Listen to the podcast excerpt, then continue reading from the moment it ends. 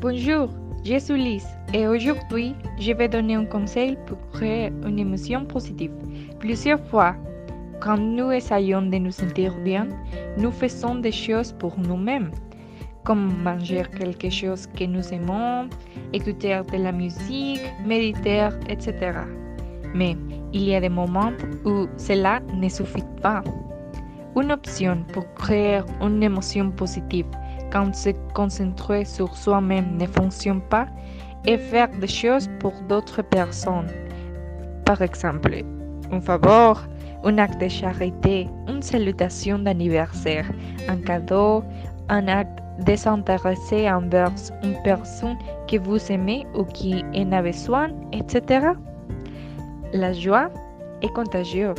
Alors, alors voir d'autres personnes heureuses ou reconnaissantes peut nous rendre positifs.